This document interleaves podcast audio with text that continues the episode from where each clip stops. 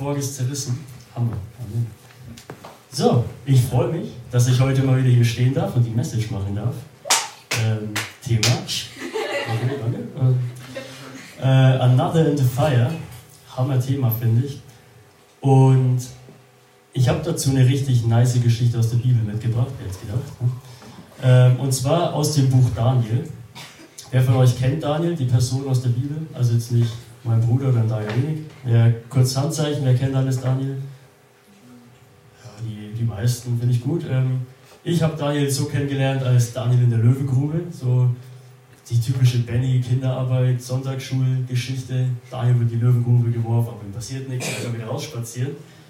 Aber es gibt ja ein ganzes Buch über Daniel und die Löwengrube ist in Daniel 6 und ich gehe heute ein paar Kapitel weiter vor, Daniel 3.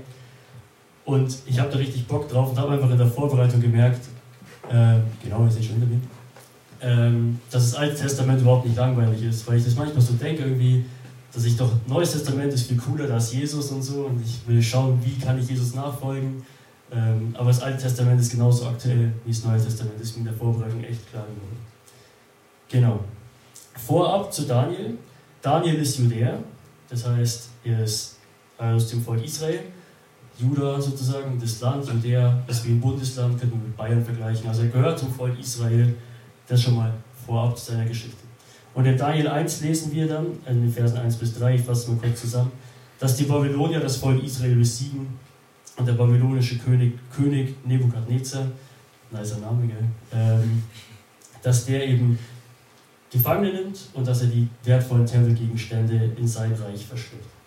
Und ich lese jetzt mal weiter ab Vers 3. Ihr könnt hier gerne mitlesen oder nehmt eure, nehmt eure Bibel raus, eure Bibel markiert euch Sachen. Genau. Dann befahl er, also Nebukadnezar, seinem obersten Hofbeamten Aschpenas, wähle einige junge Israeliten aus dem jüdischen Königshaus und den vornehmen Familien aus. Sie sollen gut aussehen und gesund sein. Außerdem müssen sie Weisheit und Bildung mitbringen. Ähm, außerdem müssen sie Weisheit und Bildung mitbringen und eine rasche Auffassungsgabe besitzen. Dann sind sie zum Dienst an meinem Hof geeignet. Sie sollen unsere Sprache lernen und in den babylonischen Schriften unterrichtet werden. Gib ihnen jeden Tag Speise und Wein von der königlichen Tafel. Sie sollen das gleiche essen und trinken wie ich. Nach dreijähriger Ausbildung können sie in meinen Dienst treten. Unter den Judäern, die ausgesucht wurden, waren Daniel, Hananian, Michael und Asaria. Der oberste Hofbeamte gab ihnen babylonische Namen. Daniel nannte er Belshazzar, Hananian Shadrach, Michael Meschach und Asaria Abednego.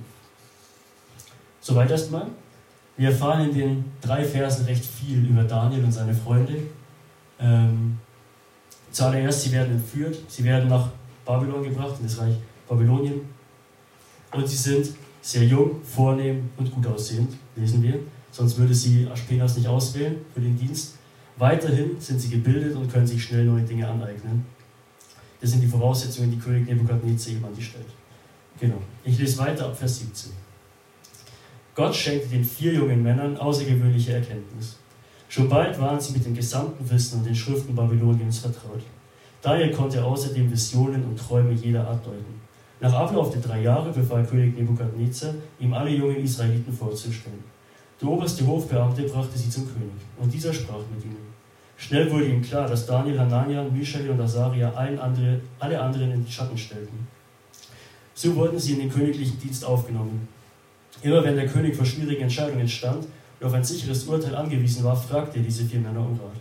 Dabei zeigte sich, dass sie allen Wahrsagern und Geistes, Geistesbeschwörern seines Landes weit überlegen waren. Daniel diente am Königshof bis zum ersten Regierungsjahr von König Kyros. Gott segnet die Arbeit, die die vier am Königshof tun, in einem fremden Land und in einem fremden König.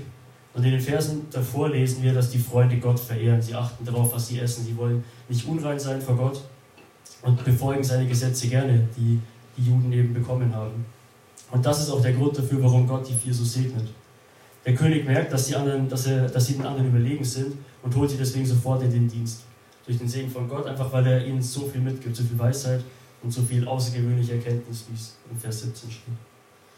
Es geht sogar so weit, dass der König dann jedes Mal, wenn er eine wichtige Entscheidung treffen musste, die vier gefragt hat. Echt krass. Das heißt, sie steigen echt auf am, am Hof des Königs und haben eine richtig gute Stellung. Wenn man also nochmal alles zusammenfasst, was ich gerade aus dem ersten Kapitel vorgelesen habe, dann haben wir hier vier junge, vornehme und schlaue Männer, die gut aussehen sind, aus Judäa. Und weil sie eben aus Judäa kommen, befolgen sie die Gesetze ähm, der Juden. Sie vertrauen Gott in ihrer Situation voll und ganz, obwohl sie alles von ihrer Vergangenheit eigentlich hinter sich lassen sollen. Sie bekommen sogar neue Namen, sollen alles vergessen, was sie, was sie an, ans Judentum oder an Judäa eben bindet. Alles ist ihnen fremd. Aber trotzdem wissen sie, wer Gott ist, kennen ihre Stellung vor Gott und vertrauen Gott in allem. Und das sieht Gott und segnet sie. Und durch diesen Segen steigen sie eben auf. Und das Thema der Message ist ja Another in the Fire. Und die Martina hat es vorhin schon mal angeteasert. Bisher geht es auch nicht so heiß her. Okay. Äh, und ich wollte euch das eben so ausführlich erklären, damit ihr einfach jetzt versteht, was in Daniel 3 genau abgeht. Okay, Daniel 3, die Verse 1 bis 6. König Nebukadnezar ließ eine goldene Statue von 30 Metern Höhe und 3 Metern Breite anfertigen und in der Ebene Dura in der Provinz Babylon aufstellen. Dann lud er zur Einweihung alle führenden Beamten seines Reiches ein, die Statthalter und ihre Stellvertreter, die königlichen Berater, die Schatzmeister und Richter, die hohen Würdenträger und alle übrigen Beamten der Provinzen. So kamen alle, die im, Babyl im babylonischen Reich Rang und Namen hatten, und versammelten sich vor dem Standbild. Dann rief ein Herold mit lauter Stimme, ihr Männer aus allen Völkern, Ländern und Sprachen. Der König befiehlt euch, sobald ihr den Klang der Hörner und Flöten, der Zittern und Harfen, der Lauten, Pfeifen und aller anderen Instrumente hört, sollt ihr euch niederwerfen und die goldene Statue anbeten, die König Nebukadnezar aufstellen ließ. Wer es nicht tut, wird bei lebendigem Leib im Ofen verbrannt. Ah ja, verbrannt im Ofen, da haben wir es Feuer. Weiter am Festen. Als die Musik einsetzte, warfen sich alle zu Boden und beteten die goldene Statue an. Einige Sterndeuter aber verklagten die Juden bei Nebukadnezar. Sie sagten bei ihm, lang lebe der König, du, o König, hast doch angeordnet, dass sich jeder beim Klang der Instrumente niederwerfen und die Statue anbeten muss. Wer dies nicht tut, soll in den Ofen geworfen werden. Nun sind dir einige Juden, denen du die Verwaltung der Provinz Babylon anvertraut hast. Schadrach, Meschach und Abednego. Diese Männer erweisen dir nicht den nötigen Respekt. Sie dienen deinen Göttern nicht und sie weigern sich, deine goldene Statue anzubeten. Da packte den König der Zorn und voller Wut ließ er die drei kommen. Als sie vor ihm standen, stellte er sie zur Rede. Schadrach, Meschach und Abednego, ist es wahr, dass ihr meinen Göttern keine Ehre erweist? Warum wollt ihr euch nicht von meiner Statue niederwerfen? Ich gebe euch eine letzte Gelegenheit. Wenn jetzt die Musik ertönt und ihr niederfallt, lasst ich noch einmal Gnade vor Recht ergehen. Wenn ihr euch aber meinem Befehl widersetzt, werdet ihr auf der Stelle in den glühenden Ofen geworfen. Glaubt ihr etwa, dass ich dann noch ein Gott aus meiner Gewalt retten kann? Krass. Wir lesen hier tatsächlich nur von, Moment, Shadrach, Meshach und Abednego. Also Hanania, Mishael und Azaria. Daniel ist bei der Geschichte nicht dabei, tatsächlich. Und obwohl alle anderen Hofbeamten und was weiß ich wer, die größten Tiere, sage ich mal, des Staates sich vor dieser Statue niederwerfen, tun es die drei nicht. Und sofort fällt es natürlich den anderen Sterndeutern auf, die neidisch sind und die immer in den Schatten gestellt werden von den drei. Und sie verpetzen die bei König. Der König lässt die drei antanzen und stellt sie zur Rede. Und will nochmal Gott spielen und ihnen eine letzte Chance geben. Gnade vor Recht will er gehen lassen, wenn sie jetzt niederfallen. Genau. Und ich finde die Antwort, die Hanania, Mischak und Asarian geben, einfach richtig, richtig krass. Vers 16. Schadrach, Meschach und Abednego jedoch entgegneten ihm wir werden gar nicht erst versuchen, uns vor dir zu verteidigen. Unser Gott, den wir dienen, kann uns aus dem Feuer und aus deiner Gewalt retten. Aber auch wenn er es nicht tut, musst du wissen, o König, dass wir nie deine Götter anbeten oder uns vor den goldenen Statuen wiederwerfen werden. Hammer, oder? Was ist das für eine krasse Antwort, das dem mächtigsten Mann seiner Zeit einfach ins Gesicht zu sagen, hey, scheiß auf dich, wir beten dich nicht an. Wir werden gar nicht erst versuchen, uns vor dir zu verteidigen. Das ist so, das ist dein Todesurteil, wenn du das sagst. Unser Gott, den wir dienen, kann uns aus dem Feuer und aus deiner Gewalt retten. Allein diese Aussage, dieses unfassbar tiefe Vertrauen, das da einfach deutlich wird von den drei, dass sie zu Gott haben. Sie stellen hier Gott ganz klar an erste Stelle. Selbst über ihr eigenes Leben, denn sie machen ja nicht Schluss. Aber auch wenn er es nicht tut, musst du wissen, o König, dass wir nie deine Götter anbeten oder uns vor der goldenen Statue niederwerfen. Ihnen ist ihr eigenes Leben nicht so viel wert wie Gott. Krass. Und es ist absolut mutig, das dem König ins Gesicht zu sagen, weil es einfach ein Schlag ins Gesicht vom König ist. Und genauso reagiert er auch. vor den ganzen Hofbeamten und den, den Höchsten seines Landes wird seine Autorität einfach untergraben. Und ich lese die Geschichte jetzt weiter bis zum Ende, ab Vers 19 bis 28. Da verlor Nebukadnezar die Beherrschung und sein Gesicht verzerrte sich vor Wut. Er ordnete an, den Ofen siebenmal stärker als gewöhnlich zu heizen. Da befahl er seinen kräftigsten Soldaten, die drei Freunde zu fesseln und hineinzuwerfen. Sofort band man die Männer und stieß sie in ihrer Kleidung mit Hosen, Mänteln und Turbanen in den Ofen. Weil der König befohlen hat, ihn besonders stark zu heizen, schlugen die Flammen heraus und töteten die Soldaten, die Schadrach, Merschach und Abednego hineingeworfen hatten. Die drei aber fielen gefesselt mitten ins Feuer. Plötzlich sprang Nebukadnezar entsetzt auf und fragte seine Beamten, haben wir nicht drei Männer gefesselt in den Ofen geworfen? Ja, sicher, antworteten, antworteten sie. Warum sehe ich dann aber vier Männer ohne Fesseln im Feuer umhergehen, rief der König. Sie sind unversehrt und der vierte sieht aus wie ein Sohn der Götter. Nebukadnezar trat näher an die Öffnung des Ofens heran und schrie: Schadrach, Meschach und Abednego, ihr Diener des höchsten Gottes, kommt heraus. Da kamen die drei aus dem Ofen. Die Statthalter und ihre Stellvertreter, die Verwalter und alle obersten Beamten eilten herbei und sahen, dass das Feuer den Männern nichts anhaben konnte. Nicht ein Haar auf ihrem Kopf war versenkt. Ihre Kleider waren völlig unbeschädigt. Sie rochen nicht einmal nach Rauch. Da rief Nebukadnezar: Gelobt sei Gott, sei der Gott von Schadrach, Meschach und Abednego er hat seinen Engel gesandt, um diese vier Männer zu retten, die ihm dienen und sich auf ihn verlassen. Sie haben mein Gebot übertreten und ihr Leben aufs Spiel gesetzt, weil sie keinen anderen Gott anbeten und verehren wollten. Und immer wenn ich diese Stelle lese, mich haut das jedes Mal um. Ich habe die jetzt echt oft gelesen in der Vorbereitung und ich finde es so krass. Ich finde es so krass, dass ihnen nichts passiert. Sie riechen nicht einmal nach Rauch, lesen wir. Hammer, wie groß ist Gott bitte? Wahnsinn die drei Freunde setzen alles aufs Spiel und ich finde es cool, was, was Nebukadnezar sagt, weil das fasst das perfekt zusammen, was ich jetzt sagen würde. Er hat seinen Engel gesandt, um diese Männer zu retten, die ihm dienen und sich auf ihn verlassen. Sie haben, also jetzt nicht mein Gebot, aber sie haben sein Gebot übertreten und ihr Leben aufs Spiel gesetzt, weil sie keinen anderen Gott anbeten und verehren wollten. Die drei Freunde gehen all in mit Gott und sagen, Gott ist für uns alles und Gott geht all in mit ihnen. Er setzt, er setzt sich für sie ein. Er lässt seine treuen und geliebten Kinder nicht alleine, und belohnt ihr Vertrauen, dass sie, dass sie zu ihm haben. Die drei sind sich bewusst, wer Gott ist und können deshalb auch dem König knallhart sagen, hey, selbst wenn wir verbrennen sollten, unser Gott ist größer als du und du wirst niemals so gut sein wie unser Gott. Und Gott schickt seinen Engel. Er belohnt dieses Vertrauen und zeigt einfach jedem Menschen, der da anwesend ist, jedem hohen Menschen, der da anwesend ist, hey, ich bin größer als du. Er zeigt es jedem hohen Beamten aus dem babylonischen Reich, die alle anwesend waren. Und das sind einfach zwei Dinge, die ich so krass in dieser Geschichte liebe. Zum einen das Vertrauen, das die drei einfach in Gott haben, dieses unerschütterliche Vertrauen, voll und ganz hinter Gott zu stehen, bei Gott zu stehen. Ganz egal, was auch passiert, zu wissen, dass Gott größer ist.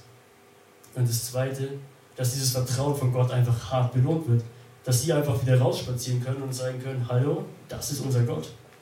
Wir sind einfach durch unseren Gott so gestärkt worden. Hammer. Was eine geile Story, wirklich. Ich liebe diese Geschichte. Und das Beste daran ist, dass dieser Gott, von dem wir da hören, das ist unser Gott, Leute. Der will uns beschützen. Der beschützt uns. Hammer, oder? Und das Geilste an der ganzen Sache ist, die Bibel sagt uns, Gott ist und bleibt derselbe für alle Zeit. Das heißt, er rettet damals die drei und kann uns heute retten. Gott beschützt dich und er lässt dich nicht allein. Er steht dir immer zur Seite. Und was heißt das genau für uns heute? Ich denke, jeder von uns kennt diese Feueröfen. Und ich weiß nicht, wie, es bei dir ausschaut, was dein Feuerofen ist. Und ich will einfach mal ein paar Beispiele nennen. Vielleicht ist es bei dir Stress in der Arbeit oder ist es Mobbing. Vielleicht ist es Krankheit. Vielleicht ist es einfach Angst vor der Zukunft oder einfach Ungewissheit, wo, wo du nicht weißt, wie es weitergehen soll. Oder es ist Einsamkeit, die dich einfach zerfrisst. Und du denkst dir einfach, shit, da heizt, heizt gerade jemand echt den Ofen ordentlich ein. Und ich weiß nicht, ob ich das überstehe. Und es gibt, glaube ich, drei mögliche Stadien, wo wir uns sehen können. Und zwar entweder sehen wir den Ofen gerade von außen und denken uns, shit, der Ofen, der wird ziemlich heiß. Wir sind bereits im Ofen und denken, es ist richtig unangenehm. Oder wir kommen gerade aus dem Ofen und sind einfach mega happy, dass wir es überstanden haben. Und wenn du gerade vor deinem, deinem Ofen stehst oder gerade im Ofen stehst, dann will ich dir das heute zusprechen, dass Gott dich nie im Stich lässt. Dass Gott seine Kinder nie verlässt dass er nur auf dich wartet und dir helfen will. Du bist sein geliebter Sohn, du bist seine geliebte Tochter. Er hat alles für dich gegeben, als Jesus für, für dich gestorben ist. unverdient können wir jetzt wieder zu unserem liebenden Vater kommen, dürfen eine lebendige Beziehung mit ihm haben. Er will dich beschützen. Wenn du ihm die Kontrolle gibst, dann will er dich echt führen. Durch das schlimmste Feuer, egal was für dich auch immer sein mag. Davon bin ich echt überzeugt.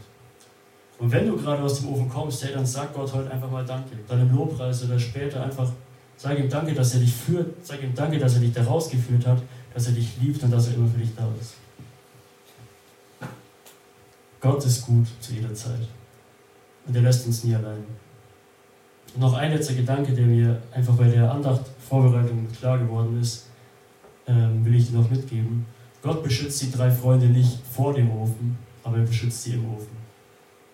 Auch wenn es für dich vielleicht gerade unangenehm ist und du einfach kämpfen musst und du gerade richtig am Schwitzen bist, weil es so heiß wird in dem Ofen, Gott wird dich beschützen, wenn du ihm vertraust. Wenn du ihm einfach das hinlegst, nimm ihn mit in diesen Ofen rein.